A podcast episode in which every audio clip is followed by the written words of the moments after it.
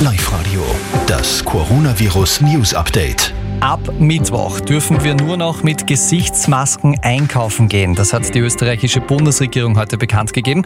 Daniel Korczak, auch weitere Maßnahmen sind bei der großen Pressekonferenz verkündet worden.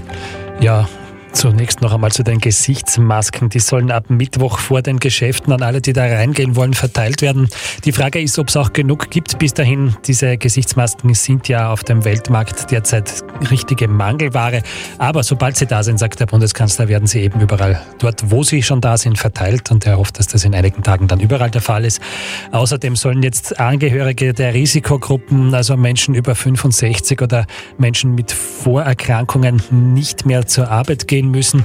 Das hat Gesundheitsminister Rudi Anschober heute gesagt. Äh, die sollen dann entweder ins Homeoffice gehen oder wenn in dem Beruf ein Homeoffice nicht möglich ist, dann müssen die Arbeitgeber sie freistellen.